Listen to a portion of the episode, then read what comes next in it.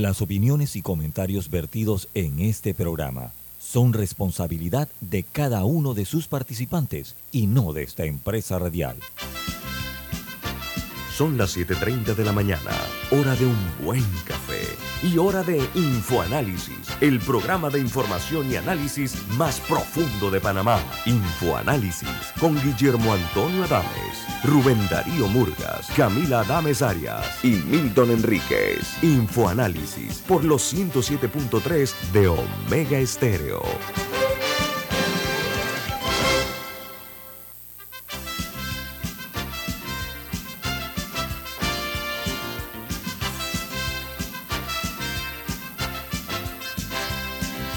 Hola, buen día, bienvenidos. Esto es Info Análisis, un programa para la gente inteligente. Este programa es presentado por Café Lavazza, un café italiano espectacular que puedes pedir en restaurantes, cafeterías, sitios de deporte o de entretenimiento. Te da la bienvenida a Infoanálisis. Pide tu Lavazza. Este programa es conducido por el equipo, el staff de Infoanálisis compuesto por Camila Dames. Alexandra Siniglio. Y Guillermo Antonio Adames. Esta mañana vamos a platicar con el viceministro de Comercio de la República de Panamá. Estamos hablando del señor Juan Carlos Sosa. Buen día, viceministro. ¿Cómo está usted? Muy buenos días, Nito, y toda la audiencia. Un placer estar aquí con ustedes.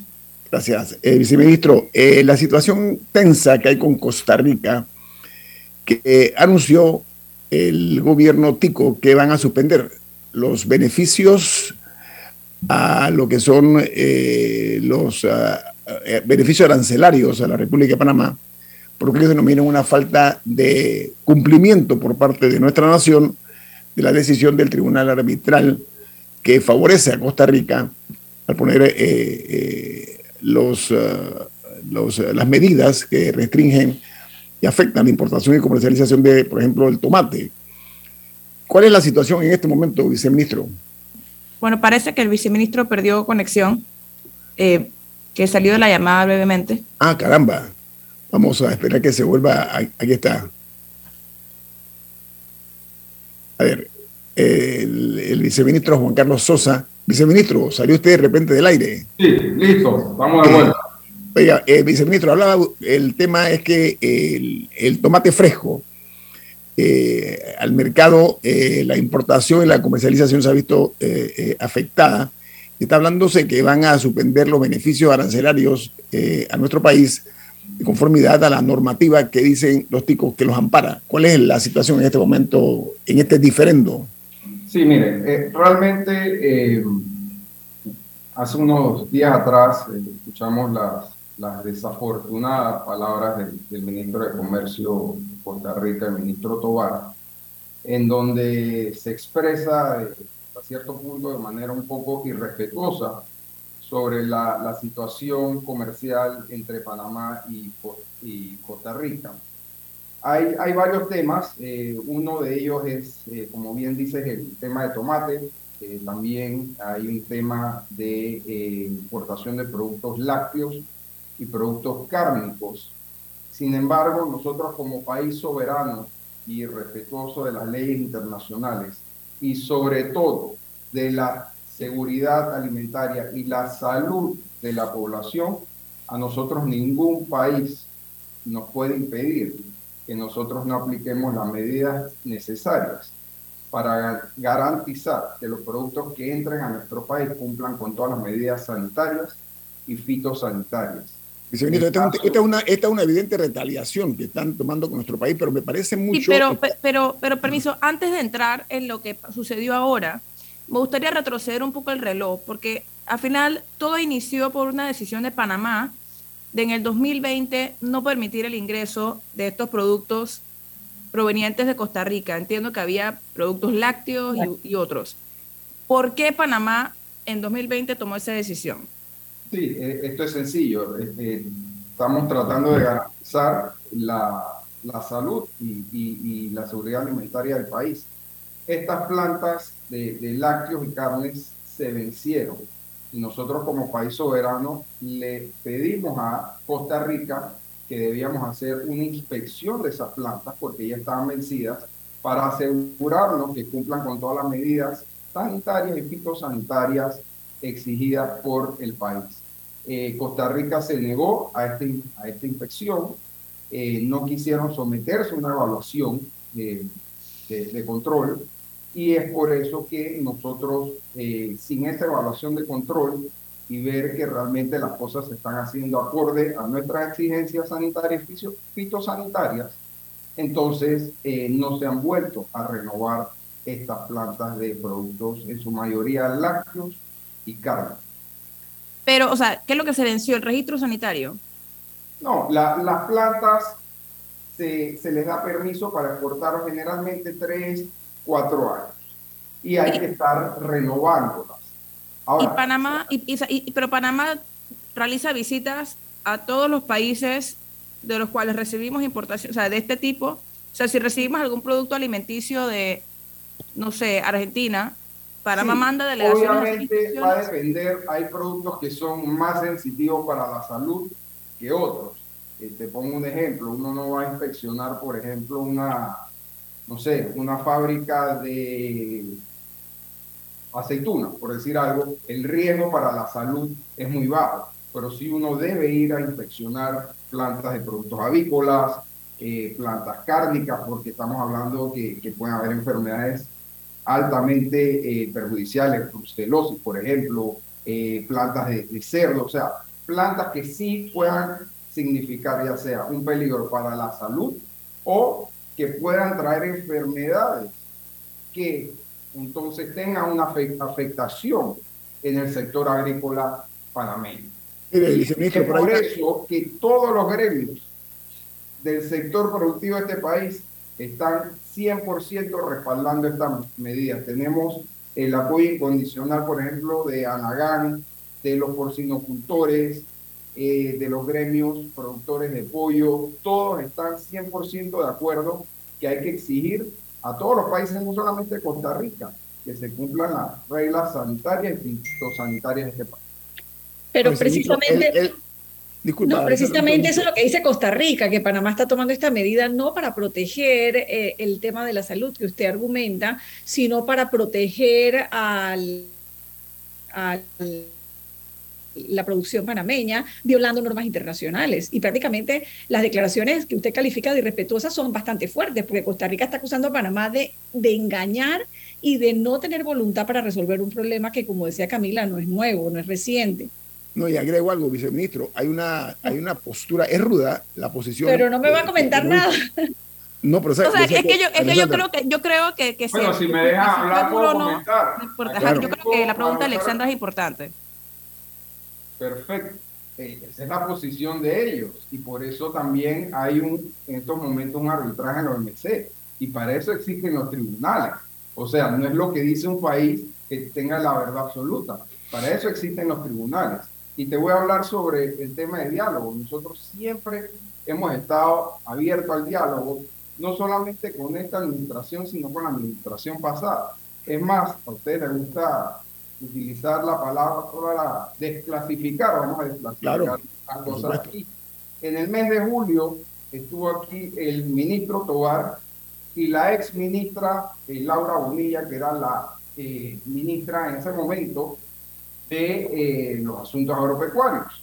Eh, lastimosamente ella renunció en estos momentos, eh, renunció hace unas semanas atrás, pero con ella tuvimos una excelente conversación, un excelente diálogo para ir avanzando en, en este impasse y se hicieron muchos, muchos avances en esa reunión con ella, de ir viendo eh, algunas cosas con las plantas y demás.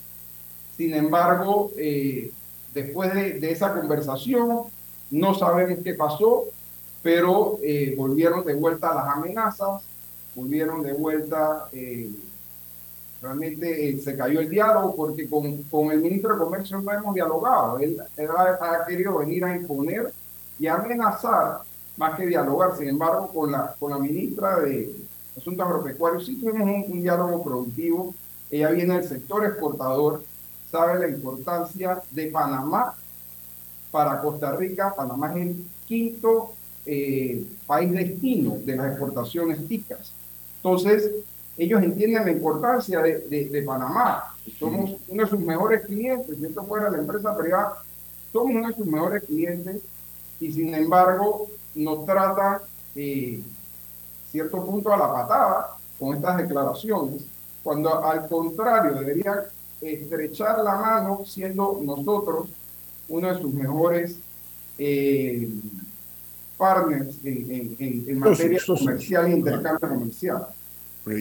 Viceministro, ahora. Pero, eh, pero entonces, nada para, para, permiso, Camila, por favor, reforzar, permiso, pero nada para reforzar, o sea, más allá de lo que digan nuestros vecinos o no, no, no hubo ningún involucramiento de la industria nacional. O sea, no, no fue, porque yo he visto todas las protestas de los productores de leche que botan la leche en la carretera, etcétera. O sea, no, no hubo, no, no estuvo de ninguna manera relacionado a la industria nacional la decisión de Panamá de, de no permitir el ingreso de estos productos. Las decisiones a nivel comercial entre países, eh, la, la, agenda la ejecuta el gobierno. Sí, o sea, pero, pero, no fue, o sea, no fue, no, no fue un elemento, la industria nacional. No, lo que sí es importante resaltar es que nosotros como gobierno responsable debemos salvaguardar la seguridad alimentaria de este país. Si hay un país que sabemos que tiene, por ejemplo, brotes de plagas, en el caso de tomates, ahí existe una mosca que se llama la tuta absoluta, que puede ser devastadora para los productos agrícolas en, Panamá. O si hay casos de brucelosis, se puede tener un efecto negativo en la industria. Claro que la industria juega un rol importante, pero la industria no impone en, en este gobierno cuáles son las medidas que nosotros debemos implementar para salvaguardar eh, la seguridad alimentaria de este país. La parte argumental de Costa Rica hay algo también muy delicado. Señaló el alto funcionario que Panamá ha realizado esta prohibición sin una base científica. ¿Qué me dice eso, viceministro? Bueno, es el argumento que, que he estado tratando de explicar. La base científica es que nosotros debemos hacer inspecciones en sus plantas, a los cuales ellos realmente se rehusan. Nosotros estamos en todo derecho de poder inspeccionar sus plantas para nosotros estar seguros que cumplen con toda nuestra legislación interna en materia de sanidad y eh, seguridad fitosanitaria. Eso, eso es básico, ese es el, el, derecho soberano de cualquier país de poder exigirle a otros que cumplan con las medidas que salvaguarden la salud de una población. ¿Y, por qué no y justamente en ese punto, un oyente me pregunta, un oyente muy amigo de esta casa, pregunta que si así como inspectores de Panamá deben ir a Costa Rica y no han ido, ¿hay visitas pendientes de inspectores de Costa Rica a plantas panameñas? Ah, pero es que ese, es otro tema aparte también. Eso es así. Ellos deben venir acá a inspeccionar, pero históricamente cuando vienen a inspeccionar también siempre encuentran lo como llamamos en, Panamá el, el, pelo en la sopa, ¿no? Entonces, eh, podemos ver también, hablar de, de balanzas comerciales Costa Rica, aquí tengo las cifras, al mes de junio lleva casi 250 millones de dólares exportados. Eso lo pone casi eh, para este año en 500 millones de dólares en exportaciones, mientras que nosotros nada más exportamos, para este año estamos proyectando alrededor de 34 millones de dólares. Hay una balanza comercial totalmente favorable hacia, hacia Costa Rica. Y, históricamente ha sido así, cuando uno trata de, de exportar a, Costa Rica siempre es un problema, y no, no es un problema de Panamá.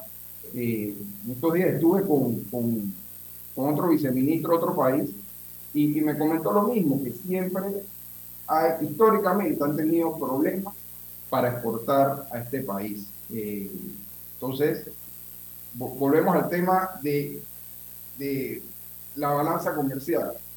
Nosotros somos uno de los mejores clientes de Costa Rica, quinto país que, recibe sus su productos, sus exportaciones. Sin embargo, en vez de dialogar, lo que encontramos son amenazas, eh, faltas de respeto, y, yo creo que esas no son las maneras. Lo que no me queda claro es que por qué ellos se niegan a la inspección. ¿Qué respuesta le han dado a Panamá? Porque tenemos dos años en esto, alguna respuesta tienen que haber dado. O sea, ¿por qué se han negado a esta inspección eh, sanitaria de la que usted nos habla? Excelente pregunta si no tienen nada que esconder y, las plantas están en, en, perfecto estado, ¿por qué no se someten a una inspección? ¿Pero ¿y qué les, qué les, responden? ¿Qué les han dicho? Ellos dicen que no, no, no tienen necesidad de que los vayan a inspeccionar, que sencillamente hay que renovarlas y, y ya. Y nosotros sí exigimos una, una inspección eh, de sus plantas. Nosotros necesitamos saber si después de, esos tres años, cuando se les dio su aprobación, siguen cumpliendo con las medidas sanitarias correspondientes. Tengo un corte comercial. Eh, regresamos en breve con la participación del viceministro de Comercio Juan Carlos Sosa aquí en Info Análisis, un programa para la gente inteligente.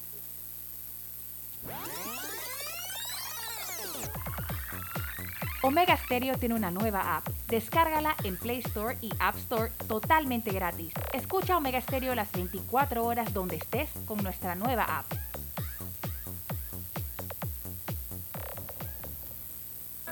Hay quienes se levantan antes que el gallo cante, quienes desde la oscuridad encuentran una luz de esperanza, quienes ven la oportunidad de crecer uniendo pueblos y son los mismos quienes ven progreso en el cambio. A nuestros clientes por inspirarnos a avanzar, a progresar por casi 100 años. Les damos gracias visionarios y ASA.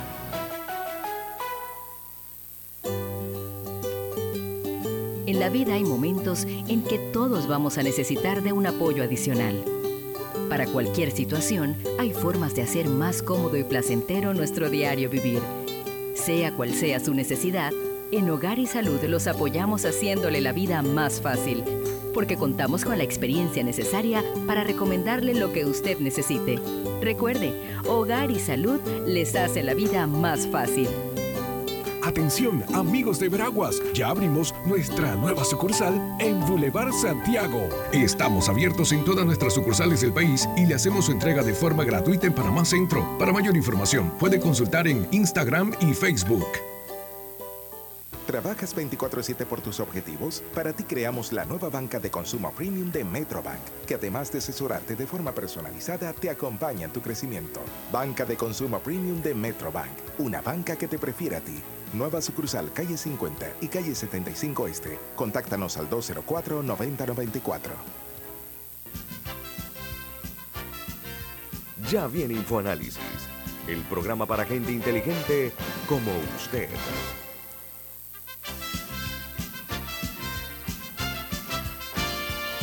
Tenemos un mensaje importante para ustedes. ¿De qué se trata?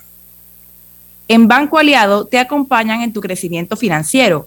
Ahorra con tu cuenta Más Plus, mejorando el rendimiento de tus depósitos. Banco Aliado, tu aliado en todo momento. Puedes visitarlos en su página web bancoaliado.com o seguirlos en sus redes sociales como arroba Banco Aliado. Banco Aliado, tu aliado en todo momento. Continuamos platicando con el viceministro de Comercio de la República de Panamá, Juan Carlos Sosa. Mire, hay una situación, además de los términos, yo le digo rudo, pero podrían ser también hasta groseros. El ministro de nuestro hermano país, Costa Rica, él dijo algo que a mí me llamó y mucho la atención al argumentar que las expectativas y los resultados eh, parece que nosotros entendemos por el garrote ah, de ir a la OMC agarrotazo entendemos nosotros, viceministro, tenemos términos y fórmulas diplomáticas o de otra naturaleza.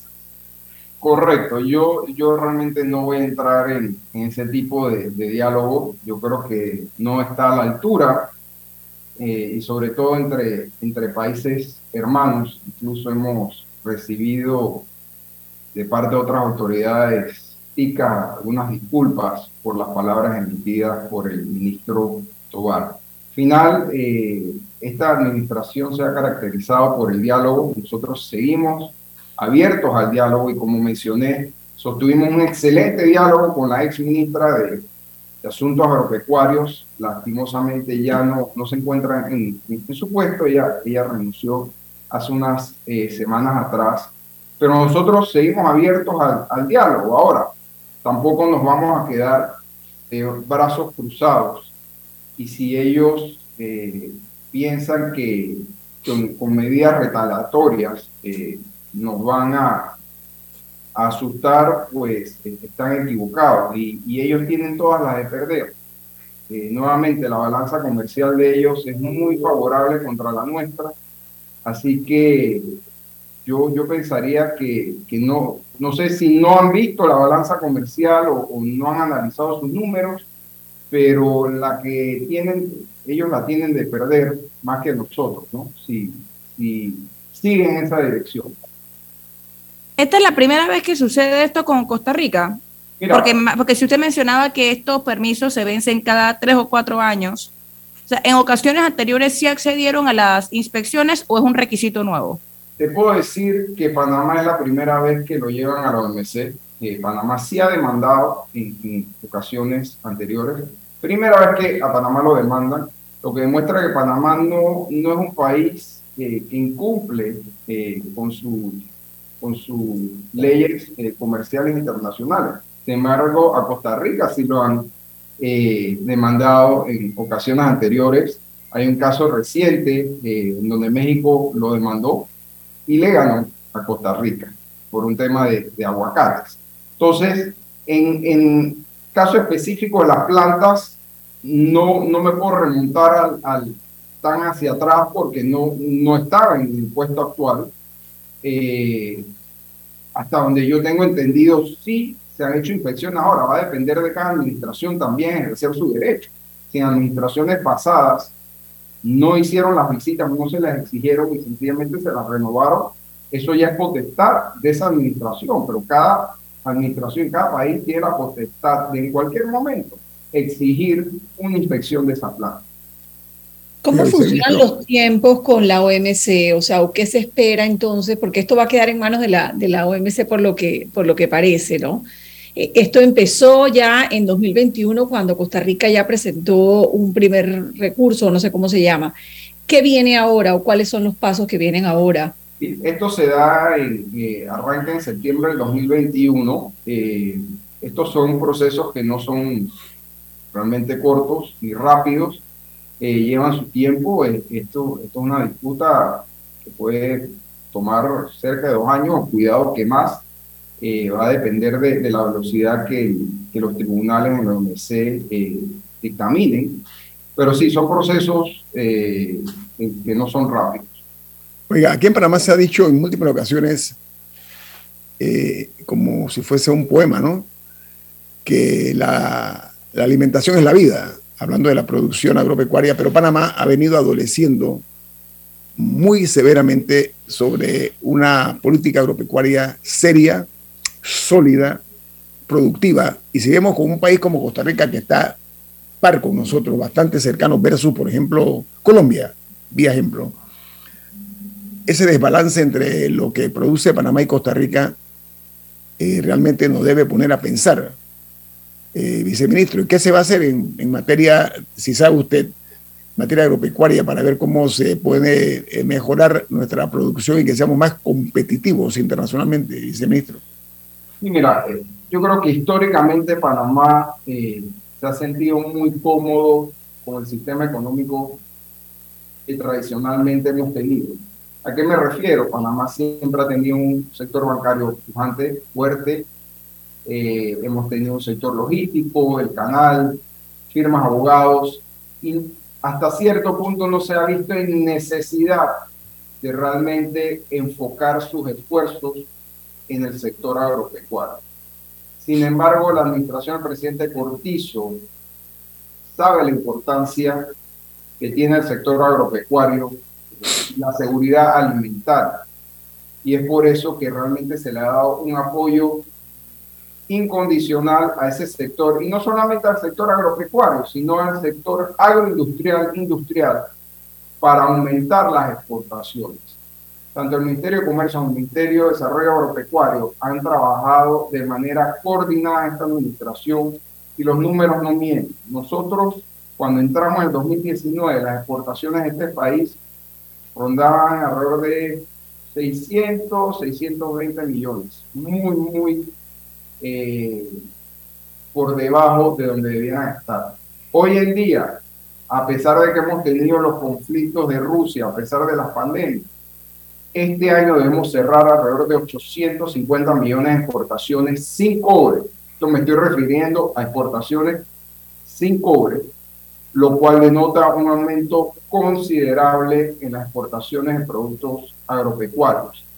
Además, hemos aumentado nuestro inventario de productos exportables. No solamente estamos exportando ya productos agropecuarios, estamos exportando, por ejemplo, productos de eh, construcción, cemento, estamos eh, eh, exportando productos a base de acero, pinturas. Entonces, la, oferta exportable del país ha estado aumentando en estos últimos tres años. Ahora, eh, viceministro, justamente me gustaría hablar del cobre, que es, un, es uno de nuestros principales productos de exportación eh, actualmente, me imagino, pero Panamá no, es, no le está sacando provecho al mismo. Y se dieron varios anuncios con respecto a que iba a haber cambios eh, en el manejo con la empresa, que Panamá iba a recibir beneficios, incluso lo que se iba a hacer con ese dinero. Pero todo este tiempo después aún no hemos sabido nada del contrato minero. ¿Cuál es el estatus de, de la renegociación del contrato con Minera Panamá? Sí, Camila, mira, te soy completamente honesto, no soy la persona idónea en temas mineros. Ese tema yo no lo veo, lo ve directamente el ministro Alfaro. Sé que él ha estado trabajando eh, en el tema minero eh, con la empresa eh, y viendo los temas contractuales y próximamente eh, yo creo que estaremos viendo ya resultados del mismo. Más allá realmente, aunque quisiera, no, no tengo mayor información porque no veo el tema minero directamente. Eso sería con el ministro Alfaro. Bueno, eh, aprovecho para, por su intermedio, le cayera nuestro mensaje al ministro Alfaro, que estamos muy interesados en conocer la situación de esto. ¿Sabe por qué? Porque ha sido un contrato muy, muy criticado desde el principio, desde el, anterior al actual también, por la desventaja que tiene Panamá en cuanto a los beneficios que debe recibir si lo comparamos con Chile, por ejemplo, ¿no? Eh, entonces ese tipo de cosas creo que vale la pena aclararlas. Diga, Camila. No, y para tener, para tener un contexto del tiempo, aquí tengo enfrente la, la nota de prensa de presidencia del 18 de enero de este año, en el cual el se titula Presidente Cortizo Cohen anuncia culminación de negociaciones con Minera Panamá. Entonces, si se culminaron las negociaciones el 18 de enero de este año, siendo ya 30 de septiembre, aún no hemos conocido ni el texto del contrato, este contrato no ha sido llevado a la Asamblea y parece estar como en la nebulosa eh, el tema. Y Panamá, y Panamá sigue perdiendo dinero con cada mes que pasa. No han dejado de producir los señores y de ganar los señores de, la minera. Esa es la realidad. Hay que ser crudo en lo que se expresa. ¿no? Yo creo, eh, viceministro, y ya voy a llamar al ministro también para invitarlo para hablar de esto. ¿Sabe por qué? Porque este es un país envenenado por la suspicacia. Y mientras las cosas no se aclaren, ya estamos en el noveno mes del año. Esto comenzó en el mes de enero. Imagínese usted ocho meses después.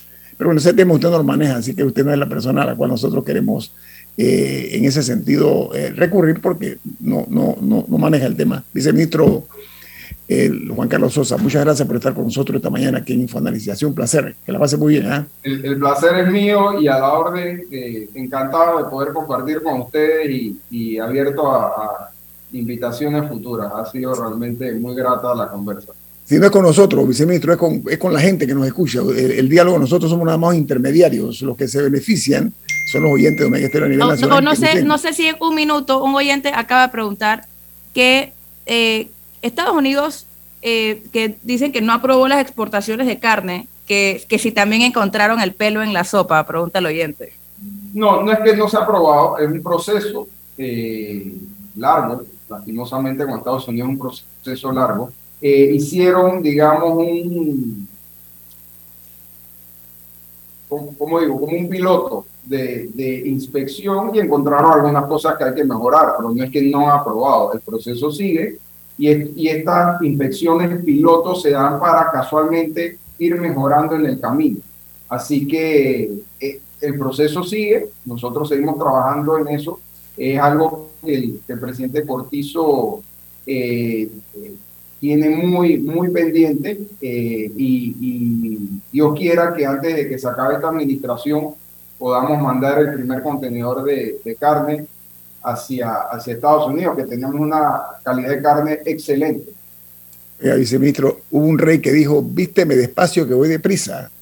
Yo creo que Panamá debe mirar esto muy en serio porque los términos utilizados por este ministro, y no, no significa que sea exactamente la postura de todo el gobierno tico, yo debo entenderlo, son poco felices, ¿ah? son eh, eh, hasta groseras, pero sobre todo no es bueno nosotros tener a nuestro vecino que es puerta con puerta.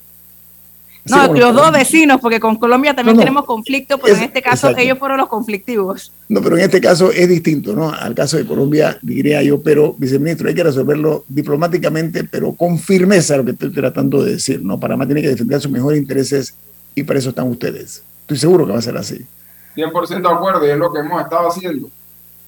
Viceministro, que tenga usted un buen día, reitero. Un buen fin de semana también. Vamos al corte comercial. Esto es Info Análisis, un programa para la gente inteligente. Omega Stereo tiene una nueva app. Descárgala en Play Store y App Store totalmente gratis. Escucha Omega Stereo las 24 horas donde estés con nuestra aplicación totalmente nueva. Escucha, tengo una idea de negocio. A ver, cuéntame. Crearemos una app que conecte a productores locales, directo con el consumidor final. ¡Ey, buenísima! Comenzaremos con mi tío, que tiene una finca en Chiriquí que produce aguacates. Me encanta. Tengo el socio perfecto. Un panel compacto para mover el negocio. ¡Vamos! Hoy llegó tu momento de emprender con el nuevo Light Ace, tu socio para avanzar. Visítanos en tu sucursal más cercana, Ricardo Pérez. Grupo Clásico, 30 años brindando las últimas tendencias de la moda. Con Hugo Boss, Clásico Womo, Suit Supply y Clásico Off, el grupo de tiendas de ropa masculina más elegante del país. Hugo Boss, marca número uno en el mundo de la moda masculina. Clásico Womo, una selección de la moda europea más exclusiva en un solo lugar. Suit Supply, la tienda que está rompiendo el estereotipo de la ropa masculina. Clásico Off, los mejores precios en tus marcas favoritas. Visítanos en los mejores centros comerciales del país. Grupo Clásico, 30 años liderando la moda masculina en Panamá. Dale mayor interés a tus ahorros con la cuenta de ahorros Rendimax de Banco Delta. Gana hasta 3% de interés anual y administra tus cuentas desde nuestra banca móvil y banca en línea. Ábrela ya en cualquiera de nuestras sucursales. Banco Delta, creciendo contigo. Ya viene InfoAnálisis, el programa para gente inteligente como usted.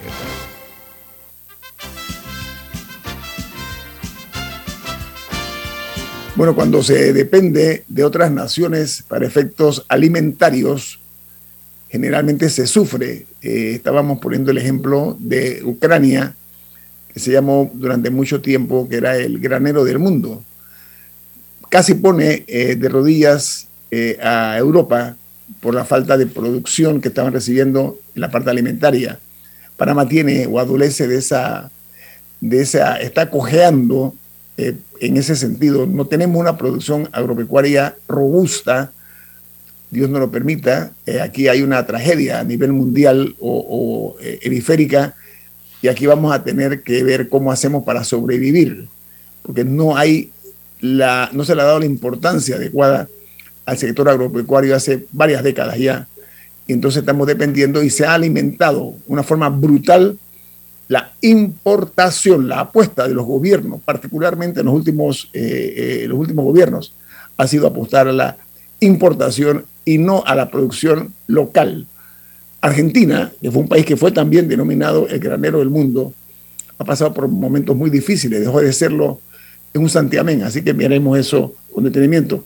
Comparto con ustedes los diarios que son hoy, que traen los diarios más importantes del mundo. Hoy la BBC anunció que el presidente Vladimir Putin ha dicho que ya anexó cuatro territorios más que son parte ya de Rusia. Eso fue el anuncio que está dando la BBC de última hora. Pero el New York Times principal noticia que dice que Ian se fortalece hasta convertirse nuevamente en un huracán mientras se dirige hacia las Carolinas, Carolina del Norte y Carolina del Sur. En la Florida se está tambaleando mientras eh, son rescatados de las inundaciones miles de personas. Se señala en la información del New York Times que alrededor de 2,6 millones de clientes en el estado están sin electricidad.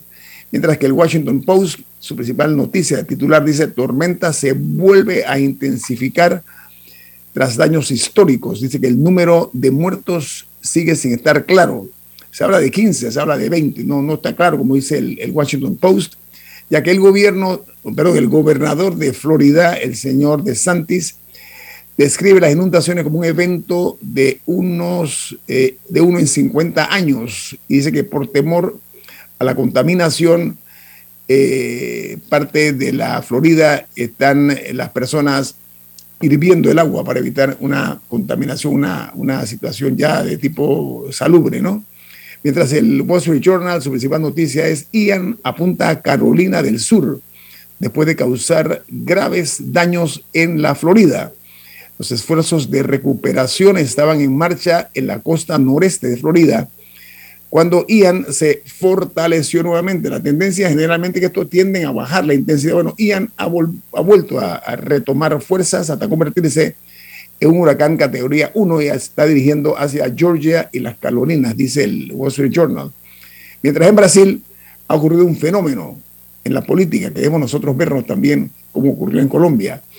Y es que en Brasil la generación de novatos, como se llama en Costa Rica, que quieren dedicar su primer voto a Lula da Silva, son más de dos millones de jóvenes que nunca han votado y que van a votar por Lula da Silva, de acuerdo a lo que se ha estado observando. Son adolescentes de unos 18 años que están eh, registrándose para votar, eh, eh, aunque no están obligados en Brasil a votar. Dice que la nota que el, el expresidente Lula da Silva ha subido al 48% en la intención de voto para las elecciones que se van a realizar en tres días. Mientras en Nicaragua, Daniel Ortega exige a la embajadora de la Unión Europea en Nicaragua, que se llama Bettina Musheit, que abandone el territorio nicaragüense, que abandone el país antes de mañana sábado y además le impide el regreso a muchos nicaragüenses que son voces críticas contra su régimen. Mientras en Argentina, una amenaza de bomba obliga a evacuar la sede del gobierno. Dice que también eh, la policía ha montado un operativo de seguridad, no únicamente en la Casa Rosada, que es la casa presidencial, sino también en del Ministerio de Defensa. Mientras hay eh, una nota que dice que los Estados Unidos, con las tasas hipotecarias al alza, el mercado de la vivienda recibe otro golpe a medida que la tasa hipotecaria promedio a 30 años eclipsa al 7%, eh, se añade que eh, podría darse una situación con los eh, inversores y los vendedores de viviendas que están enfrentando un shock que se llama el shock de la etiqueta. Mientras en Colombia, la fiscalía de este país imputará a la mujer que lanzó comentarios racistas a la vicepresidenta Francia Márquez, en un video viral que ha causado conmoción en la sociedad colombiana y también en América Latina. La llamamos Simio. Mientras en el eh, Reino Unido develan el rostro de Carlos III para las futuras monedas de la libra esterlina. El acto lo realizó la Casa de Monedas Británicas Royal Mint. Mientras en Chile el presupuesto de 2023 incluirá un aumento de 4,4% en orden público y 9,6% en ciencia. Imagínense ustedes en Panamá la distancia que hay en cuanto a la inversión en ciencia. En Chile de 9,6%. Dice que el gasto público crecerá 4,2% con foco en inversión y seguridad. Mientras en eh, Guatemala ayer se cumplió dos meses de la detención del periodista Rubén Zamora. Es un caso que está siendo muy cuestionado por las organizaciones nacionales, al igual que las internacionales, la forma como se detuvo este periodista que también pertenece a un medio eh, impreso. Mientras eh, la principal nota de primera plana en Perú es que se ha dado en ese país una serie de incrementos en el tema de la viruela del mono. Ya se habla que la viruela del mono tiene más de 2.521 casos confirmados y la enfermedad se reporta en 19 regiones de Perú. Añade la nota que se genera en Perú que unos 2.047 de los afectados ya recibieron el alza médica. Mientras en República Dominicana los accidentes de tránsito cuestan a ese país más de 3 mil millones de dólares al año y ocupa uno de los primeros lugares en cuanto eh, a los accidentes o siniestros en las carreteras. El año pasado hubo un total de 3.000, casi 4.000 muertos en accidentes de tránsito, un número muy elevado para una nación pequeña como República Dominicana. Mientras en los Estados Unidos, algo sorprendente, ¿no? Es viernes, así que podemos tocarlo desde esa perspectiva.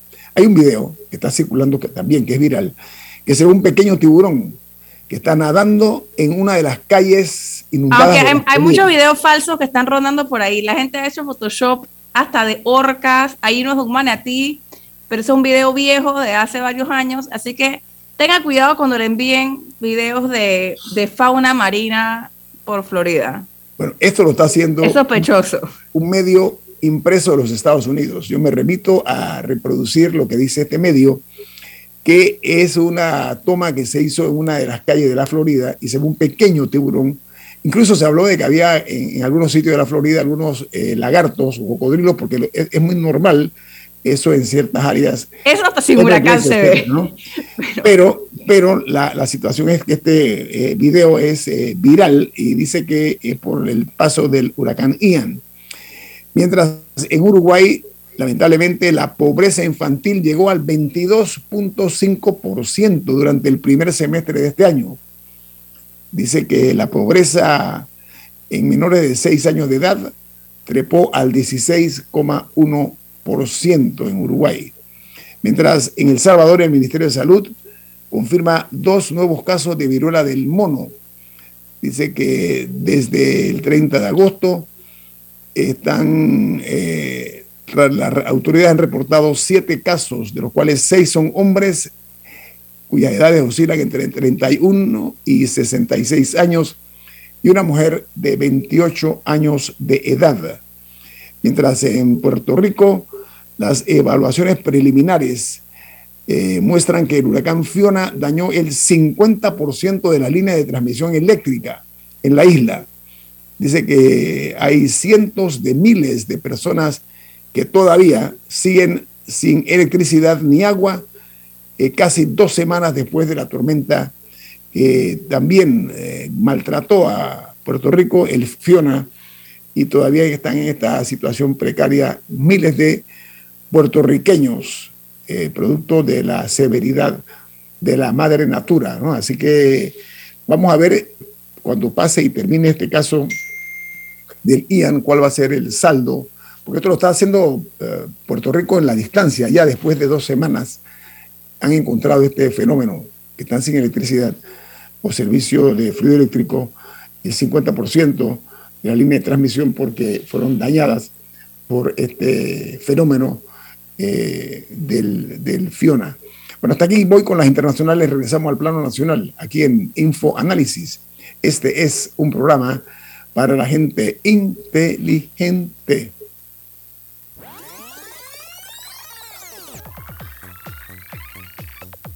Omega Stereo tiene una nueva app. Descárgala en Play Store y App Store totalmente gratis. Escucha Omega Stereo las 24 horas donde estés con nuestra aplicación 100% renovada. En la Casa del Software integramos el pasado y el futuro de su empresa. Somos expertos en hacer que distintos programas y bases de datos se puedan hablar entre sí, consolidando sus sistemas de información. En la Casa del Software integramos el pasado y el futuro hoy. Para más información puede contactarnos al 201-4000 o en nuestro web www.casadelsoftware.com.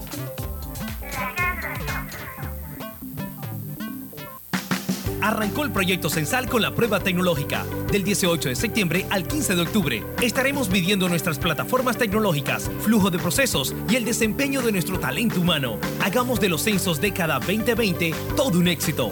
La prueba tecnológica la haremos en ciertas áreas de Tocumen, Capira y en todo Altos de los Lagos en Colón.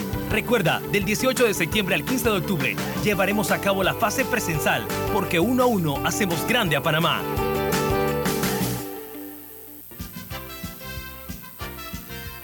Ya viene InfoAnálisis, el programa para gente inteligente como usted.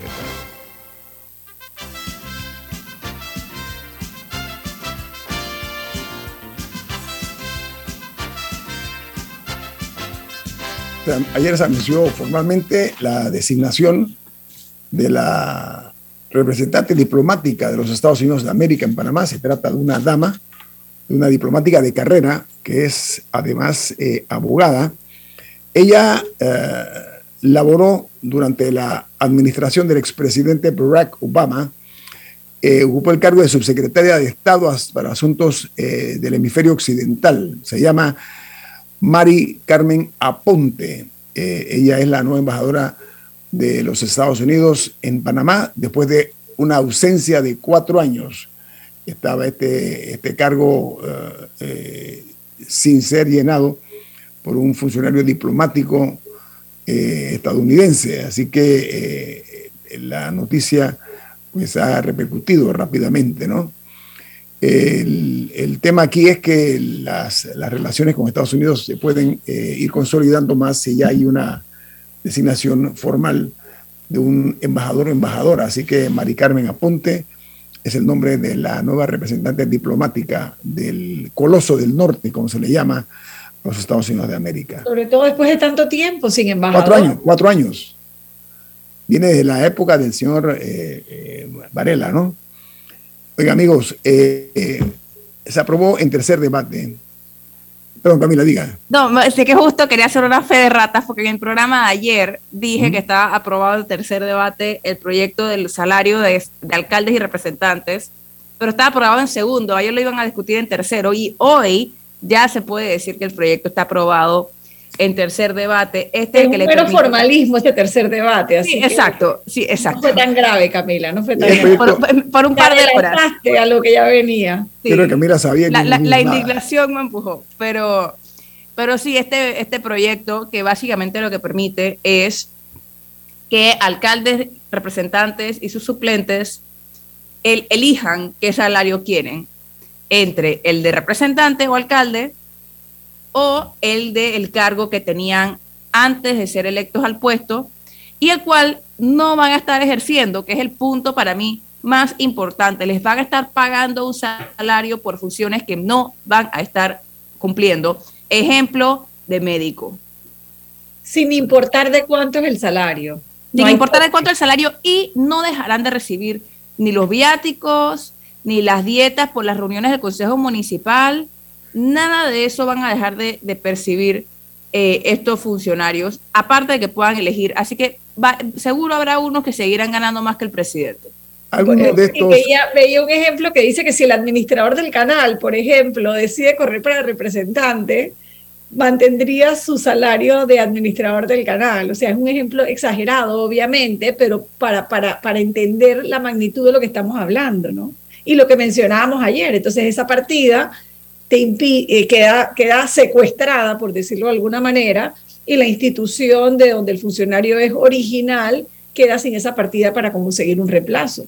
Lo que pasa es que eh, en las últimas décadas el asalto al poder ha sido brutal por una serie de personas que son unos depredadores de los dineros del Estado.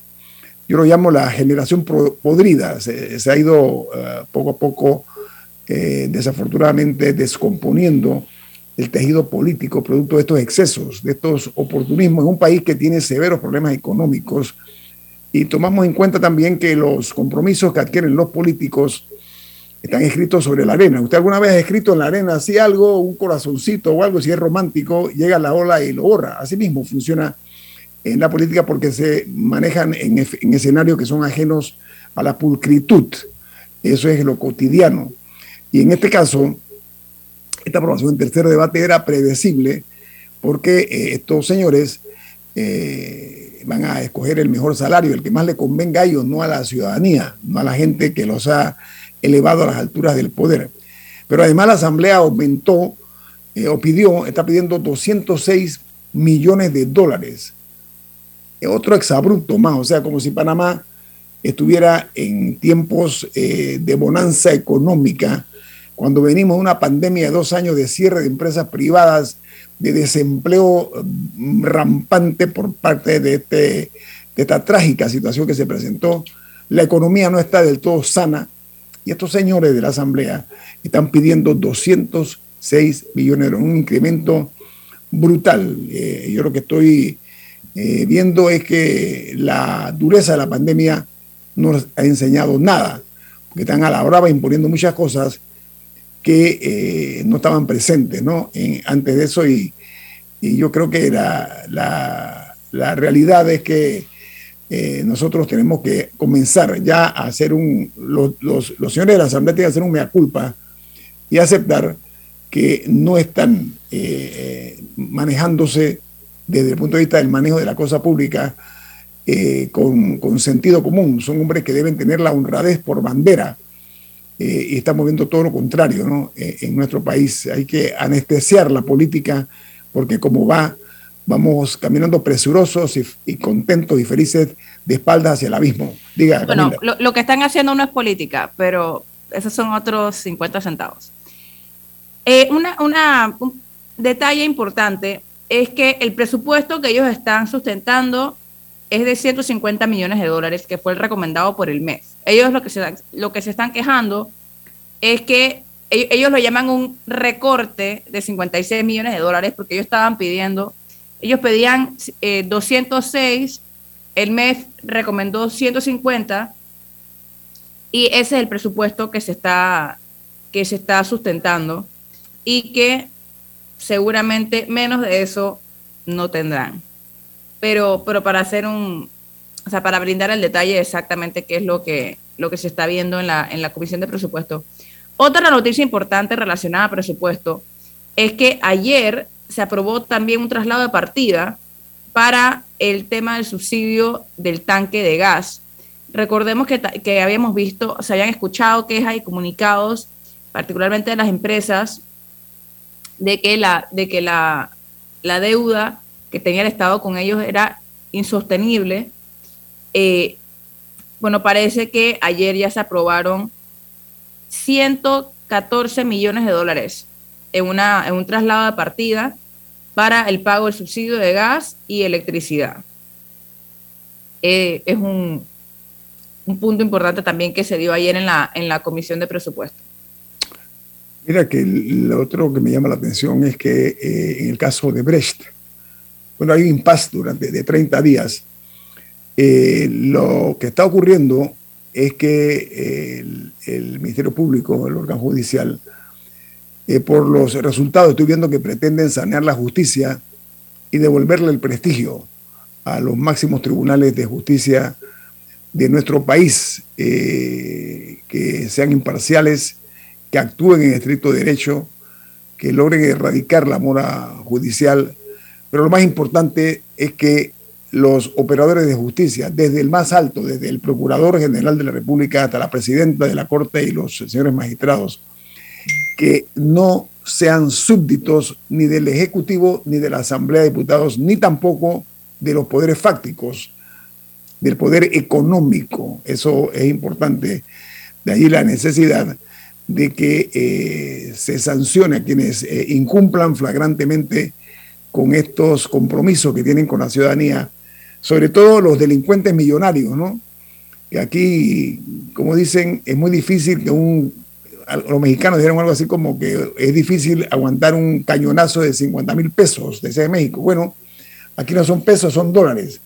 Y no son 50 mil, son millones de dólares que se han eh, dilapidado de, la, de las arcas del Estado, que son utilizados para la contratación de los mejores abogados pagados por nosotros, ¿ok? Y de otras eh, eh, estrategias que estamos viendo y que han llevado al desmejoramiento de la justicia parameña, que requiere precisamente de acciones valientes, de acciones dignas y de un compromiso para que la justicia se haga en estricto derecho. Aquí no puede entrar la política ni para bien ni para mal, ni para beneficiar a unos ni a otros, ni a los tirios ni a los troyanos.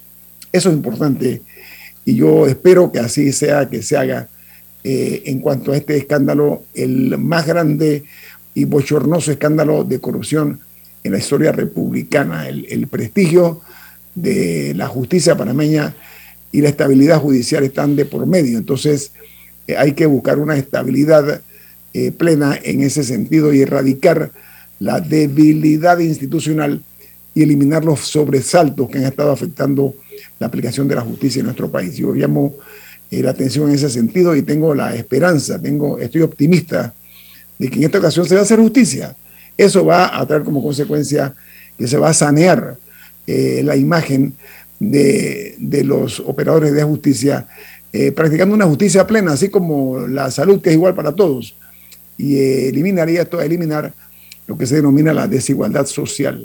Creo que por ahí va la cosa y, y reitero, he visto unas fiscales, unas jueces valientes que se han atrevido a romper viejos moldes y viejos esquemas que nos han dejado intimidar por, por, por ninguno de los, eh, digamos yo, los, los, jugadores que están en la cancha esta de la podredumbre del caso de Brecht, donde hay más pruebas, confesiones y, las, y, las, delaciones. ¿no? Y las de delaciones también. Delaciones. ¿ves? Que se han visto eh, y que se conocen en cuanto al tema de la, de la precarización de la justicia en Panamá eh, producto de la vileza y de las abyecciones de muchos eh, panameños que se han enriquecido ocupando cargos en el Estado y que esos dineros que se han robado están sirviendo precisamente para defenderse del largo brazo de la justicia